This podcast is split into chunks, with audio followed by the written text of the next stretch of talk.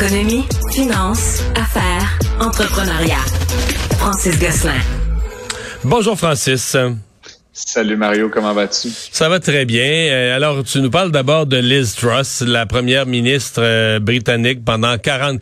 Les médias s'ostinent, dépendamment si on compte la journée de nomination ou pas, 44 ou 45 jours. Euh, c'est le plus court mandat. C'est drôle parce que aujourd'hui, des gens soulignaient, tu sais, quand elle a rencontré la reine, lors de, après son assermentation, on disait le plus long règne, le plus long règne et le plus court règne qui ont passé quelques minutes ensemble en septembre dernier. Mais elle, c'est vraiment, c'est ça. Elle, a voulu implanter très, très, très rapidement toute une série de politiques économiques euh, qu'elle voulait révolutionnaires et ça a été un vrai fiasco. Effectivement, puis euh, écoute, ça, a été quand même, j'en parle parce que la nouvelle, euh, pour moi, revêt une dimension économique assez importante. Mario, on, sait que Madame Trust est arrivée, comme tu dis, juste avant le décès d'Elisabeth, euh, donc dont elle partageait le prénom. J'ai lu toutes sortes d'affaires sur le web aujourd'hui, c'était un peu rigolo, là, tu sais, comme quoi elle a eu un règne tellement long que ça a été deux souverains quand on y pense.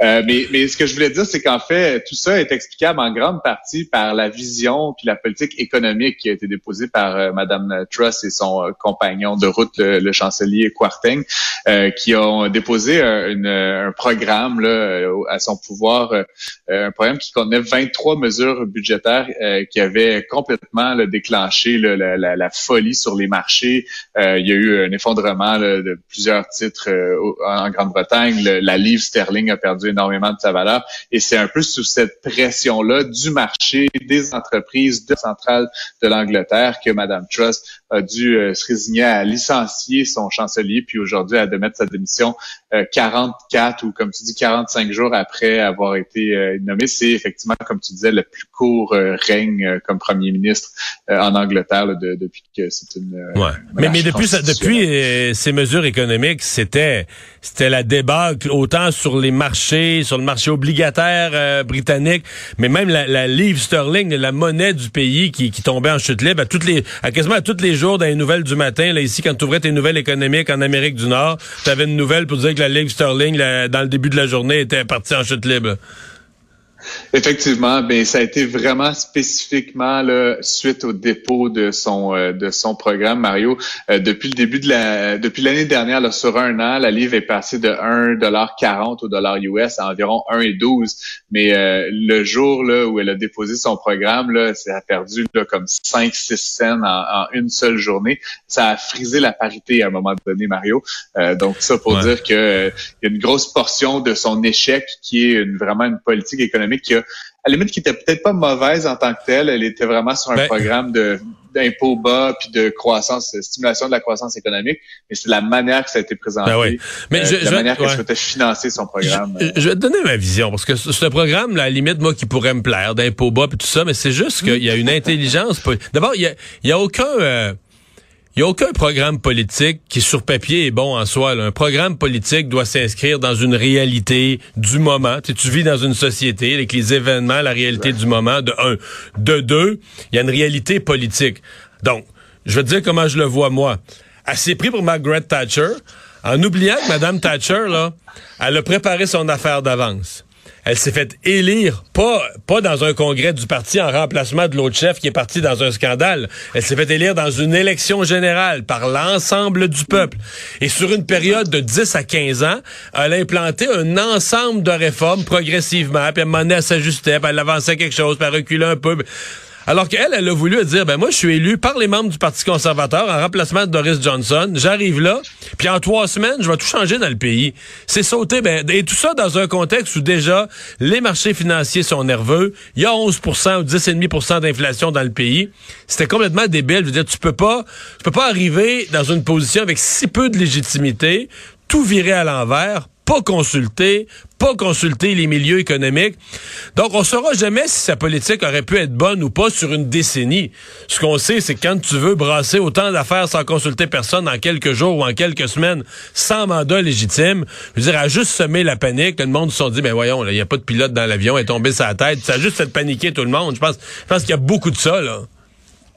Effectivement, Mario, puis tu, tu fais la comparaison comparaison avec Thatcher, je m'en voudrais de pas faire quand même aussi euh, petit clin d'œil au fait que The Economist, qui est une des revues que j'adore, a fait un article au début de la, de la, de la, donc du règne, on pourrait dire, de Madame Truss euh, et à, la femme de, fer, on dit The Iron Lady, hein, quand on parlait de Thatcher, ils ont intitulé leur article The Iceberg Lady, donc la femme iceberg, euh, Mario et le The Economist, en fait, ce qui est drôle, c'est que euh, les articles ne sont pas signés, donc c'est toujours euh, c'est écrit collaborativement. Et en fait, ce qu'ils disaient, c'est qu'ils prédisaient que sa carrière politique aurait la durée de vie d'une laitue iceberg. Et il y a le, le, Daily, Star, le Daily Star qui a, Star, qui a fait la, la compétition. Qui ont fait un live feed, euh, mais c'est live là, tu peux aller sur internet maintenant. Là, puis ils ont mis une photo de Madame Trust, puis une, une salade iceberg avec une perruque blonde. Là, puis c'était un petit peu limite le côté sexisme et tout ça, mais mais mais et, et la iceberg a gagné là, finalement aujourd'hui. Là, fait que c'est quand, c'est quand même dur politiquement. Ouais, ouais, ouais, ouais, En tout cas, les Anglais des fois sont impitoyables Vraiment. quand même. Euh, revenons chez nous. Donc, euh, euh, nomination du Conseil des ministres du côté économique, là, comme annoncé, comme prévu, ce super ministère pour Pierre Fitzgibbon. Donc, il regroupe évidemment ce qui était, donc ce dont il était déjà ministre, ministre de l'économie et de l'innovation. Mais là, on y ajoute l'énergie, donc Hydro-Québec, le développement des régions et la métropole. Exactement. C'est donc c'est en cours là où ça vient de se terminer. Oui, c'est terminé. c'est ça exactement. Euh, donc là, donc Monsieur Fitzgibbon, genre, je parle de lui puisque c'est c'est encore une fois mon, mon périmètre d'intérêt. Là, on a la liste qui est publiée dans la plupart des médias en ce moment, mais euh, donc, essentiellement la nouvelle, c'est qu'on combine l'économie, le développement économique aussi, euh, et l'énergie. Donc, c'est vraiment quelque chose qui va être intégré là au sein d'un seul ministère et d'un seul ministre. Euh, ça a quand même plusieurs implications, Mario, puis on l'a vu dans les derniers jours là, dans les médias et tout ça. Je pense pas qu'il y ait euh, de chicane pour l'instant, mais il y a quand même peut-être un alignement à prévoir là, entre Madame Brochu, qui est PDG d'Hydro-Québec, et le nouveau super ministre, le Monsieur Fitzgibbon, concernant la vision notamment qu'on a de l'utilisation de l'énergie euh, dans le contexte du développement économique euh, autant régional que national au Québec. Je lisais un article super intéressant, Mario, euh, ce matin, euh, justement sur les stratégies de différents États au monde qui ont une ressource. Là. Par exemple, la Norvège et tout ça, bon, c'est le pétrole. Mais tu sais, quand tu as une ressource qui est abondante et très en demande, comment est-ce que tu la valorises? Il y a d'ailleurs Régis Labombe qui a fait un super bon papier ce matin, je pense que c'est dans la presse, euh, où justement il parle de différentes stratégies, mais qu'en gros, l'attractivité de grandes entreprises étrangères qui viennent prendre une énergie à, bas coût euh, dans l'idée qu'on va créer des jobs, hein, qui est comme le vocabulaire très très usité en politique. Mais en ce moment, on veut pas nécessairement créer des jobs. Non, on, veut créer de la valeur. On veut créer de la valeur, créer on veut de la créer de la valeur, exact. C'est ça.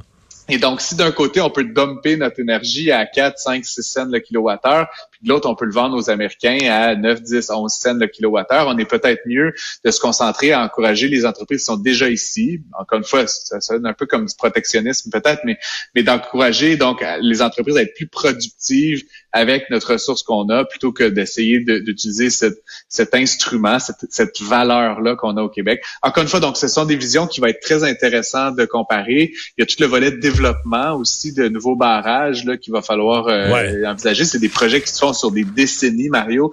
Mais encore une fois, euh, je sens que sous euh, l'égide de M. Fitzgibbon, souvent les choses se passent plus vite. Ouais, mais ça, va être, Francis, ça va être intéressant. faut absolument que je te partage. Tu connais le sens de l'humour des gens qui font euh, les euh, la stratégie de réseaux sociaux, la stratégie sur les réseaux sociaux d'Hydro-Québec. Là, ils sont. Ils, Je l'ai vu. Ils sont, tu l'as vu? Ah, Ils ont ils ont fait une demande d'amitié. Ils ont publié la demande d'amitié de Sophie Brochu à Pierre Fitzgibbon. Euh, et en disant la résistance et l'attention, c'est normal dans notre métier, parlant de, l'électricité, la résistance et la, la résistance et l'attention. Mais au bout du compte, l'important, c'est que le courant passe. Alors euh, voilà, donc l'humour des gens euh, d'Hydro-Québec, en même temps qui ouvre la porte à être une petite réconciliation entre leur patronne Sophie Brochu et le président d'Hydro. J'étais surpris quand même, Mario, puis c'est, euh, j'adore la blague, que, que M. Fitzgibbon et Mme Brochu n'aient que 120 amis en commun. Je pense qu'ils en ont probablement beaucoup plus. C'est ça que t'as noté, toi. oui, c'est ça. Ouais, quand même, quand même. Euh, la pétrolière impériale, Imperial Oil, qui annonce une entente avec un manufacturier de bornes électriques. En fait, ça fait partie d'un phénomène, là. Suncor, Exxon, tous les grands du pétrole qui génèrent des cash flows, qui génèrent des, des, liquidités, qui génèrent de l'argent, euh, en réinvestissent là, de plus en plus dans les énergies de demain. Exactement, ils réinvestissent. Puis en plus, ce qui est intéressant, les bornes de recharge électrique, euh, pour ceux et celles qui nous écoutent, qui ont ces véhicules-là ou qui pensent en acheter, il y a toujours l'enjeu de où est-ce que tu t'arrêtes, quand tu fais un trajet plus long. Et puis évidemment, ce qui a été montré, en fait, c'est que les gens qui ont ces véhicules-là, quand ils s'arrêtent, c'est un petit peu plus long quand même que mettre de l'essence et donc quand tu t'arrêtes qu'est-ce que tu fais? Ben tu vas t'acheter un café tu vas etc donc les les stations service ont tout à gagner de devenir ces espèces de pôles où les gens vont passer quelques minutes. Quand tu achètes de l'essence, tu mets de l'essence, tu vas payer, tu ressors, c'est beaucoup plus programmatique, alors que en énergie électrique, c'est plus long. Il y a vraiment une latence. Et donc, il y a plein d'opportunités de consommation euh, corollaires, là, si tu veux. Donc, ce que euh, Pétrolière Impériale, Imperial Oil en anglais, annonce aujourd'hui, c'est une entente avec une compagnie manufacturière québécoise, Flow, qu'on connaît aussi sous le nom de Adénergie, pour vraiment étendre euh, un réseau de recharge propre euh, dans les, euh, les stations SO puis mobiles. Donc, ça va vraiment permettre à Flow, qui a déjà 70 000 bornes de recharge en opération, de déployer encore davantage de ces euh, de postes de recharge-là. Puis inversement, pour Imperial Oil, pétrolière impériale, ben, d'attirer des gens vers eux puis d'embarquer un petit peu dans ce mouvement-là. Parce qu'ultimement, quelqu'un qui fait le switch, Mario, en ce moment, d'un véhicule à essence vers un véhicule électrique, si ta station d'essence, elle offre pas de recharge, tu perds ce client-là définitivement. Fait que dans le fond, ce que, ce que ces grands distributeurs-là cherchent à de refidéliser leur clientèle en les ramenant sur les parkings, sur les sites euh, où ils vendent, oui, de l'énergie, mais aussi, comme disait, des, des petits sandwichs, puis des cigarettes, puis des boissons énergisantes, puis je sais trop quoi, là, comme le, le volet plus dépanneur. Tu t'es trompé, tu as dit des petits sandwichs, fallait que tu dises des bons sandwichs. des bons sandwichs, des très bons sandwichs de dépanneur. Ah, à demain, Francis. à demain.